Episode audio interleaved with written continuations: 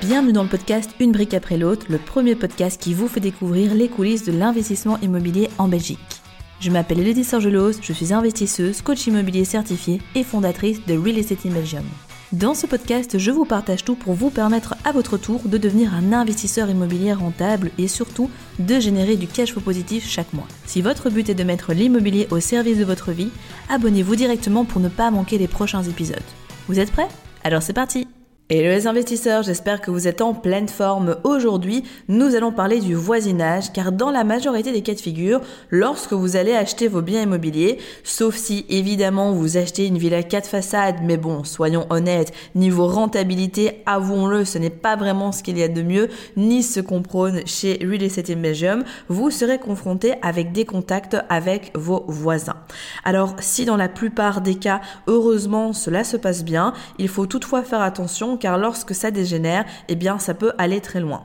Je vous raconterai d'ailleurs durant cet épisode des histoires qui sont euh, vécues autant euh, de ma part que par des personnes de la communauté que par également euh, votre coach Louise et vous le verrez que notamment dedans il y a une histoire qui est vraiment triste au sujet d'une personne que j'ai connue qui a fini par revendre son bien tellement elle n'en pouvait plus de son voisinage. Donc oui, il faut être conscient que cela peut aller jusque là et on voit donc à quel point bah, ce sujet est important. Même si, bah, je vous rassure tout de suite, il n'y a rien de dramatique, ces cas de figure sont tout de même assez isolés, mais c'est quand même important pour moi de vous dévoiler tout ça afin que vous ayez la tête sur les épaules et surtout que vous ne faites pas d'erreur à ce sujet.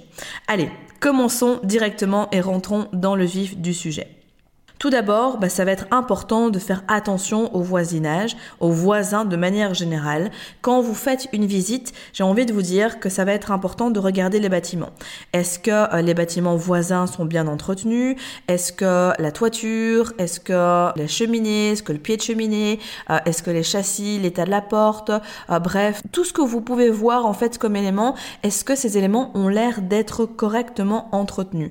Est-ce que s'il y a un jardin, regardez l'état de leur jardin est-ce que c'est plutôt euh, une déchetterie communale ou euh, c'est plutôt un jardin qui est euh, soigné, dans lequel on voit que les personnes ils prennent soin, ils ont mis un potager, peu importe. Bref, vous voyez un petit peu l'idée. En fait, ça va vous donner du coup un petit peu un feedback sans même avoir de contact avec les voisins de OK, comment ils peuvent se comporter avec leur propriété. Parce que pas besoin de vous mentionner que si vous voyez que de part et d'autre du bien immobilier que vous allez visiter, ce sont des ruines, bah, c'est pas bon signe en fait. Pourquoi? Parce que ça veut dire que les voisins ou les propriétaires, si ce sont des, locataires qui y vivent, ne sont pas consciencieux et que, bah, à un moment donné, quand on laisse aller son bien immobilier, qu'on n'en prend pas soin, qu'on fait pas les réparations nécessaires, eh bien, il y aura des problèmes et ces problèmes pourront avoir des répercussions directement sur vous. Donc, ça va être important de bien prendre en compte. À cet effet, je vais commencer directement avec un exemple personnel que j'ai vécu dans euh, une maison que je possède à Liège. Euh, il faut savoir du coup ben, qu'on avait entièrement refait la maison. Et quelques semaines après, on a commencé à avoir une énorme infiltration d'eau. Et donc, euh, ben, on ne comprenait pas. Donc directement, l'entrepreneur est revenu, il est monté sur la toiture, la toiture allait bien, enfin tout était nickel. Donc, euh, il n'y avait en tout cas, ça venait pas de chez nous. Et on s'est rendu compte en montant sur la toiture du voisin qu'il y avait un énorme trou dans sa propre toiture. Mais quand je dis énorme, c'est vraiment énorme quoi. Euh, il m'avait envoyé des photos à l'époque. Enfin, c'est pas un tout petit trou, c'est un trou où du coup, ben, quand il pleut, à mon avis, à l'intérieur de la maison, il devait y avoir des trompes d'eau. Et donc, ben, forcément, vu qu'en Belgique, je ne vous apprends rien, il pleut beaucoup forcément, ça avait commencé à couler euh, sur euh, mon mur. Et il faut savoir que c'était du coup ben, tout en haut de la maison et dans la cage d'escalier. Et donc, ça, ça prenait vraiment une énorme place. Mais quand on vient euh, de tout refaire, que le chantier a duré des mois, des mois, qu'on est sur un résultat top, que les locataires sont dedans et qu'on arrive à avoir cette problématique juste après, ben franchement, ça fait vraiment pas plaisir. Et bah, ce qui s'est passé, c'est que j'ai essayé à plusieurs reprises de, contacter le voisin.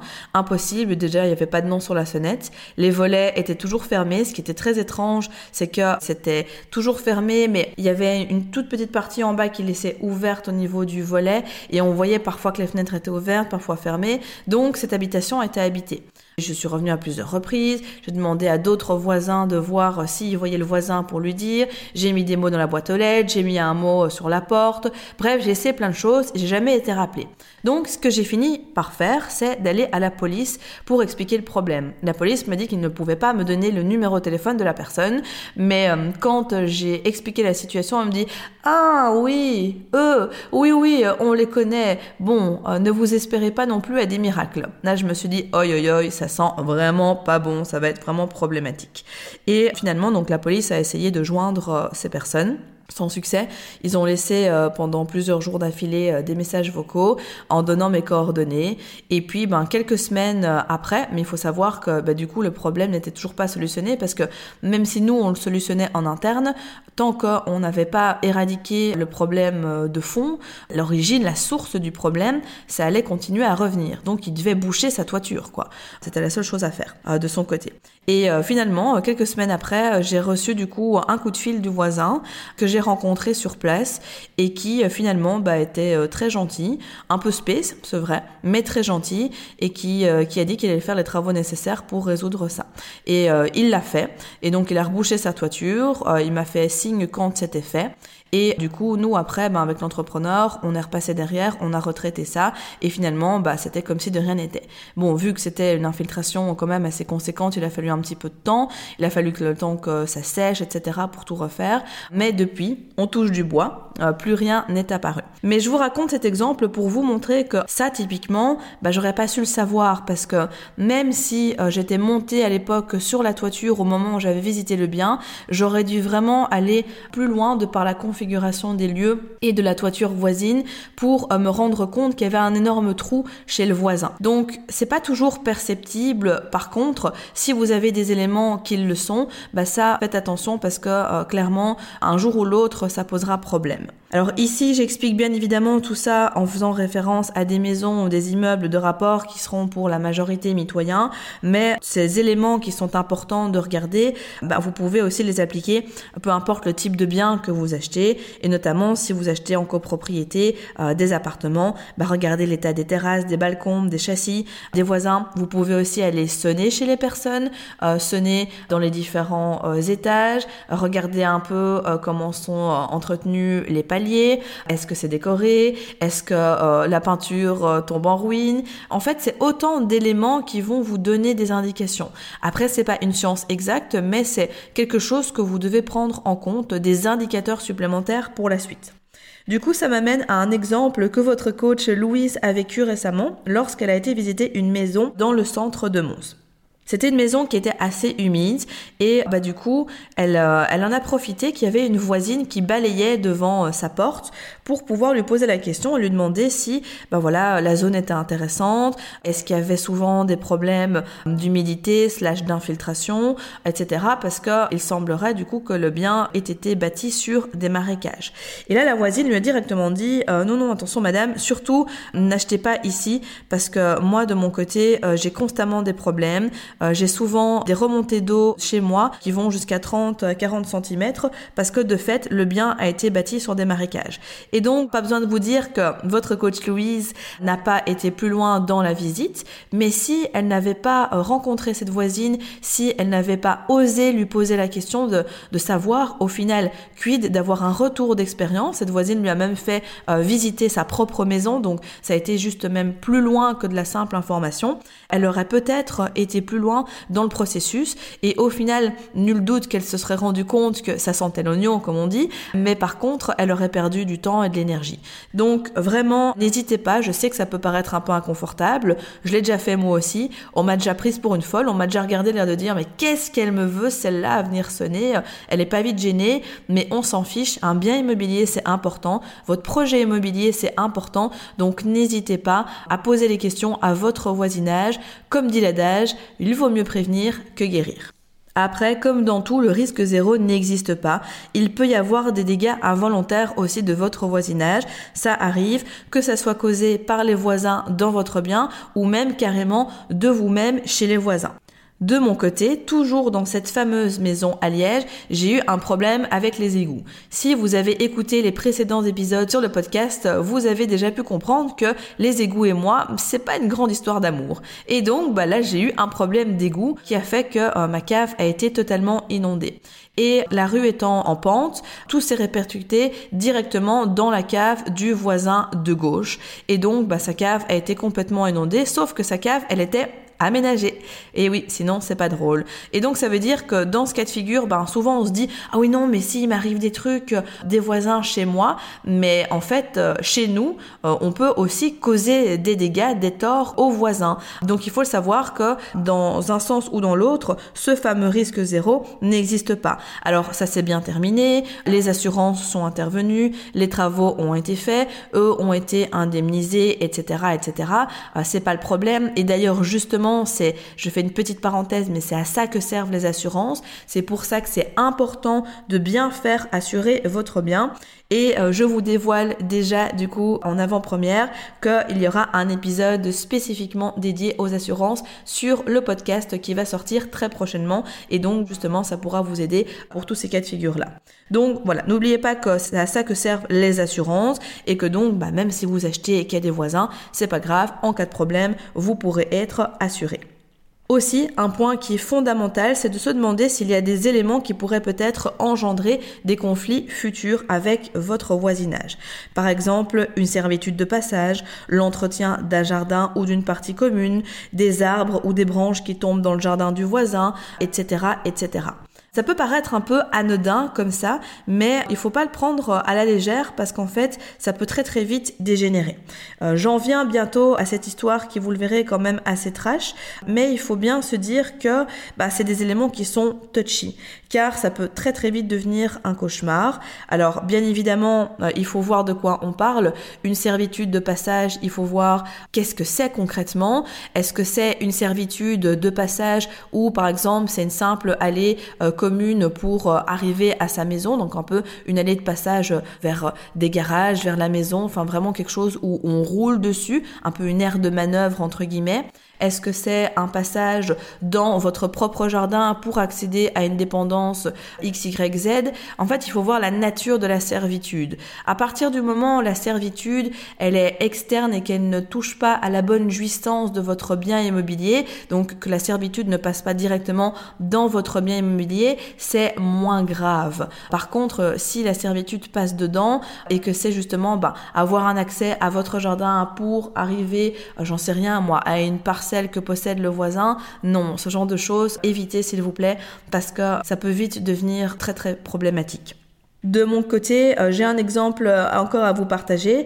Euh, j'ai acheté du coup bah, une batterie de garage à Charleroi, à Mont-sur-Marchienne plus précisément, et on a du coup une aire de passage et une aire de manœuvre commune. C'est donc bah, une servitude, et ça ben, c'est clairement dans mon acte notarié. Cette servitude doit rester libre, justement. C'est une servitude de passage, donc comme son nom l'indique, il y a du passage et on ne peut pas l'obstruer. Et si vous voulez, en fait, donc on, on a la chaussée, on rentre euh, du coup, euh, on remonte pour avoir accès au garage et mes garages, ils sont euh, sur une rangée à droite. Et à gauche, il y a une maison avec un jardin. Et ce qu'a décidé de faire la voisine en prévention, donc il s'est jamais rien passé, mais en prévention, elle allait pendant tout un moment mettre des blocs de béton sur une partie de cette aire de manœuvre pour être certaine que si jamais il y avait un de mes locataires qui faisait une manœuvre avec sa voiture, ça ne touchait pas potentiellement une de ces plantes et ces arbres qui pourraient dépasser de la clôture de son jardin. Déjà, euh, il faut bien se dire qu'à partir du moment où il y a ses propres éléments qui dépassent de sa partie privative sur les parties communes, elle a rien à dire et c'est pas censé se passer comme ça, mais soit ça c'est un autre débat, mais elle a été jusqu'à mettre des blocs de béton en prévention. Et forcément, j'ai des locataires qui se sont plaints parce qu'ils expliquaient qu'ils n'arrivaient plus du tout à faire demi-tour en fait sur l'aire de manœuvre, qu'ils étaient obligés de re partir en marche arrière et c'est pas un chemin qui est droit, sinon c'est pas comique, hein, évidemment, et que donc ça devenait fort problématique et que ça posait un, frein à, la location, quoi. Donc, euh, donc finalement, bah, ça aussi, heureusement, ça s'est résolu, mais c'est pour vous montrer parfois, bah, les voisins, les gens prennent des libertés comme ça. Enfin, je sais pas, enfin, moi, ça me viendrait jamais à l'idée en prévention d'aller mettre des blocs de béton sur quelque chose euh, qui n'est même pas légal, en fait, elle a pas le droit de faire ça, quoi. Donc, euh, bah, c'était un petit exemple qui fait sourire. Voilà, au moment même, je me suis dit, oh non, j'espère qu'elle va pas commencer. Je me voyais déjà, euh, une fois sur deux, aller prendre ses blocs de béton, aller jeter dans son jardin pour lui faire comprendre qu'elle devait arrêter ça.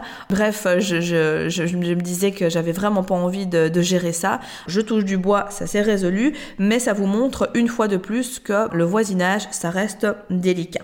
Donc bref, je pense que vous avez compris l'idée, c'est que c'est pas parce qu'il y a un de ces éléments qu'il faut absolument pas acheter le bien, que du contraire, ça va être une piste d'information en plus ça va être des éléments d'analyse supplémentaires, mais c'est pas parce que vous voyez qu'il y a une servitude, qu'il y a un jardin, qu'il y a quelque chose en commun ou autre, que pour ça d'office il faut euh, il faut rebrousser chemin. Allez-y parce que ça peut être vraiment une très très bonne affaire.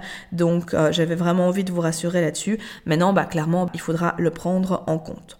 Toujours dans la série des exemples, un exemple avec votre coach Louise qui, sur euh, sa colocation à Mons, que vous avez peut-être euh, très certainement découverte sur euh, la chaîne YouTube en images, notre chaîne YouTube Real Estate in Belgium, l'immobilier en Belgique. Et si ce n'est pas fait, je vous invite à aller voir sa vidéo d'études de cas ainsi que toutes les nombreuses autres études des cas de moi-même, des clients qu'on a pu accompagner en coaching, etc. Ça va vous apporter beaucoup d'informations et de valeur fin de la parenthèse. Dans sa colocation, en fait, elle avait installé une ventilation pour euh, sa salle de bain. Donc l'idée est bonne, hein, puisque c'est pour aérer et pour éviter les problèmes d'humidité. Sauf que euh, l'entrepreneur a placé la ventilation sur le mur droit, qui est du coup le mur mitoyen de la chambre du voisin.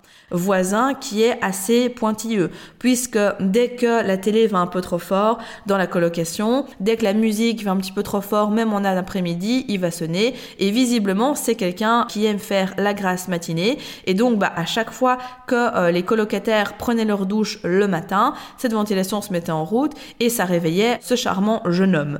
Et donc, il s'est plaint à Louise à plusieurs reprises. Finalement, euh, Louise, du coup, a coupé cette ventilation pour garder un rapport cordial malgré tout avec le voisinage parce que chercher les conflits pour chercher les conflits, clairement, ça n'a pas de sens et ça sert absolument à rien. Elle a essayé après euh, un autre système en mettant un minuteur dessus pour que du coup ça puisse réduire le temps et que euh, l'impact soit minime. Mais même avec le minuteur, ça ne lui convenait toujours pas. Donc encore une fois, toujours dans un souci d'apaiser les tensions, euh, de faire en sorte que ça se passe bien avec le voisin avant que ça dégénère, elle a décidé de couper cette, cette ventilation. conditions C'était aussi une manière intelligente de sa part de réagir, ce qui m'amène à vous partager que quand vous avez, ou si un jour vous avez des conflits avec les voisins, euh, qu'il se passe quoi que ce soit, essayez d'arrondir les angles. Pas besoin de commencer des procédures, pas besoin de commencer à directement aller en justice de paix, etc.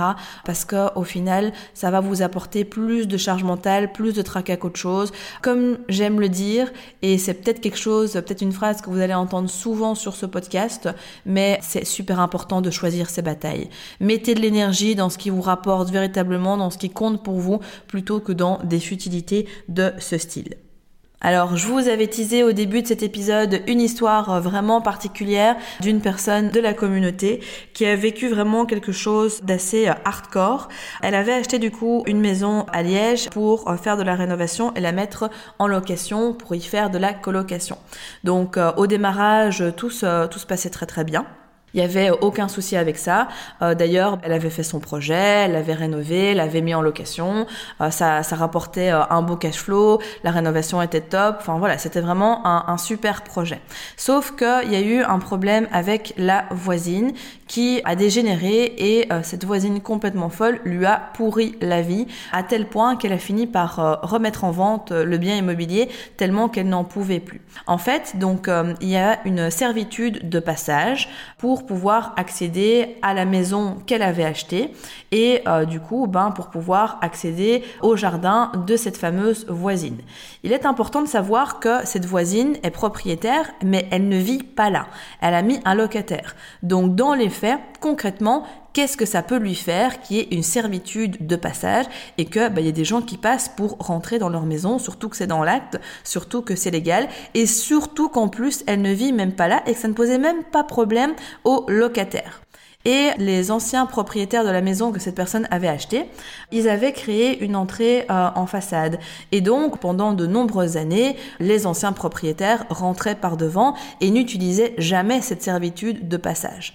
Quand cette personne a racheté la maison, eh bien, euh, elle a refermé cette euh, ouverture en façade pour pouvoir y faire une baie vitrée. Et elle a commencé à utiliser ben, le passage de base avec la porte de base pour pouvoir rentrer dans sa propre maison.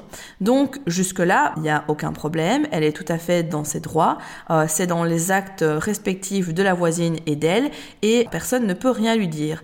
Sauf que la voisine ne s'est pas laissée faire, et juste par principe, elle a commencé du coup à lui pourrir la vie, elle a commencé à introduire un recours, elle a commencé à chipoter auprès de son notaire, elle a commencé euh, à faire appel à l'urbanisme en disant qu'il y avait des occupations illégales, en disant que euh, elle avait transformé la maison en côte sans demander de, permis d'urbanisme, sans avoir les normes pompiers, etc., etc. Alors que pas du tout. Euh, elle avait fait tout ce qu'il fallait dans les règles de l'art.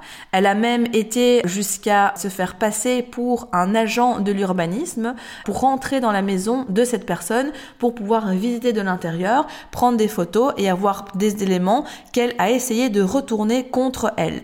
Donc ça a été vraiment vraiment loin. Et en fait, euh, bah, cette personne, elle était complètement dépassée par euh, les événements. Elle était constamment euh, en guerre avec sa voisine qui la harcelait de messages, de coups de téléphone, de mails, de, de contacts avec l'avocat, etc., etc., etc.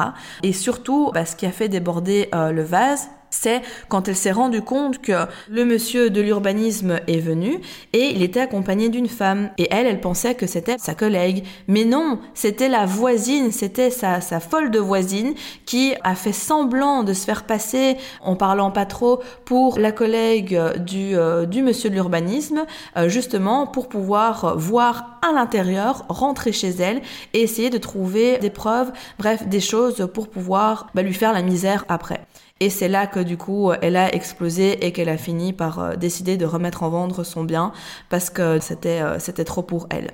C'est un peu triste parce que c'est c'est vraiment dommage. C'était un beau projet. C'est quelqu'un qui s'est donné les moyens pour y arriver dans le sens où elle avait acheté sa résidence principale de rêve avec son compagnon, euh, mais elle voulait investir sauf qu'elle avait plus d'épargne, elle avait plus de capacité d'emprunt et donc ils ont décidé de revendre leur résidence principale pour faire table rase et racheter ce premier bien d'investissement pour que ce soit le premier d'une longue série. Donc elle vient loin, elle a dû faire des choix qui étaient courageux, qui étaient pas faciles.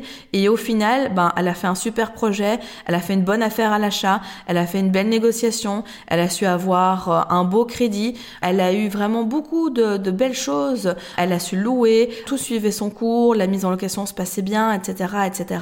Donc euh, le projet de base euh, était top, son plan fonctionnait comme elle le souhaitait et juste à cause de cette voisine qui lui a fait la misère pour cette servitude de passage, eh bien, elle a, fini par, euh, par le revendre. Alors, ça ne l'empêche pas de rebondir et du coup de se repositionner sur un autre projet, mais malgré tout, ben, avec quand même une pointe d'amertume qu'on peut clairement comprendre. Et dans ce cas de figure-là, elle aurait pu très bien décider de continuer à se battre contre la voisine jusqu'à ce qu'il y ait une décision euh, définitive du juge de paix et que ça en soit terminé là. Alors c'est pas très français ce que je viens de dire, mais vous, avez compris euh, l'idée, euh, que ça soit clôturé. Mais ici, dans son cas de figure, elle a fait le choix de finalement juste abandonner entre guillemets parce que c'était trop pour elle. Donc ça aussi, bah, c'est à vous de voir. Encore une fois, voyez si le jeu en vaut la chandelle euh, choisissez vos batailles et faites en fonction de ce qui est le mieux pour vous, de votre situation personnelle, professionnelle, etc. Parce que ben, clairement, quand on a des emmerdes comme ça, ça impacte euh, différentes sphères de sa vie. Donc même si clairement elle aurait obtenu gain de cause auprès du juge de paix parce que la voisine n'avait absolument rien à dire, certains n'ont rien d'autre de mieux qu'à faire que euh, d'enquiquiner leur monde. Donc voilà, il faut, il faut le savoir. Donc c'est pour ça que c'est important de se renseigner sur le voisinage, de se renseigner sur tous ces éléments-là pour être sûr que vous, ben, vous ne viviez pas euh, des situations similaires. Après, si jamais un jour ça doit arriver, comme je vous le dis, de un, ça reste des cas isolés, et de deux, euh, il y a toujours des solutions. Vous n'êtes pas seul et on est là pour vous aider euh, dans ces cas de figure, évidemment aussi. Donc n'hésitez pas à nous solliciter. Dans le prochain épisode, nous parlerons des assurances et j'aurai avec moi un invité particulier qui n'est autre que Costa Bellos, courtier en assurance et en crédit, qui vous dévoilera beaucoup de contenu à ce sujet et surtout des histoires vécues par ses clients qui vous en apprendront beaucoup. Donc, soyez au rendez-vous. Bravo, vous êtes arrivé à la fin de l'épisode. Nul doute qu'avec cet état d'esprit, vous accomplirez de grandes choses. D'ailleurs, si vous souhaitez aller plus loin, je vous invite à cliquer dans la description afin de réserver un appel avec un membre de mon équipe pour discuter de votre situation et surtout mettre en place un plan d'action concret pour atteindre vos objectifs immobiliers. En attendant, prenez soin de vous et on se retrouve très vite pour de nouvelles aventures.